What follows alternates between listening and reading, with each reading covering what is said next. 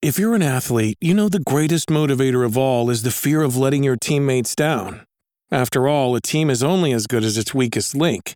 So you owe it to those wearing the same jersey as you to be your best every time you step on the field. That's why there's no vape in team. When you vape, you can expose your lungs to toxic chemicals that can damage your lungs.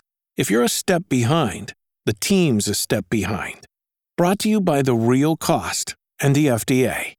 Bonjour tout le monde, aujourd'hui nous allons voir ce qu'est la Sharp et ses fins. Pour jouer à la console de salon, il faut un écran. Ça paraît ridicule de le préciser, mais pourtant celui-ci est très important, si important que des constructeurs ont voulu intégrer des consoles dans des téléviseurs, et c'est le cas de la Sharp et ses fins.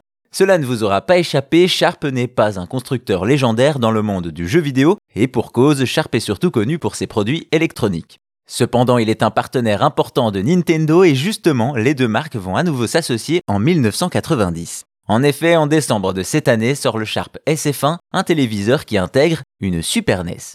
Ou plutôt une Super Famicom, et oui, l'objet n'est sorti qu'au Japon.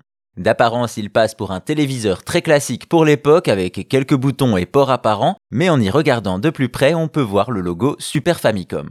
On a donc droit à un écran CRT de 21 pouces avec à son sommet un port cartouche, les boutons Power, Reset et Eject, mais aussi les ports manettes en bas à gauche. Deux pads classiques accompagnaient la console avec la mention Sharp SF1 totalement collector. Évidemment, c'est aussi une TV et on a donc un switch pour passer au mode console, une Super Famicom qui profite d'ailleurs d'une meilleure qualité d'image en étant intégrée au téléviseur. On peut cependant regretter le son mono avec un seul haut-parleur. Mais la SF1 se rattrape avec des ports externes destinés à accueillir les extensions de la console comme le Satellaview. Autre fonction supplémentaire, l'enregistrement du gameplay directement sur un magnétoscope pour partager ses exploits et ce bien avant Twitch et YouTube. Bref, le SF1 semble être plein de qualité et évidemment, tout cela a un prix, environ 1000 dollars contre 200 pour une Super Famicom. Oui, c'est cher.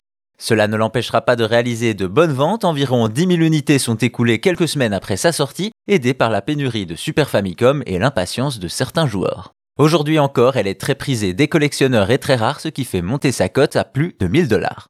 Voilà donc ce qu'est le Sharp SF1, un téléviseur hybride qui intègre une Super NES et qui a été un des meilleurs setups pour en profiter.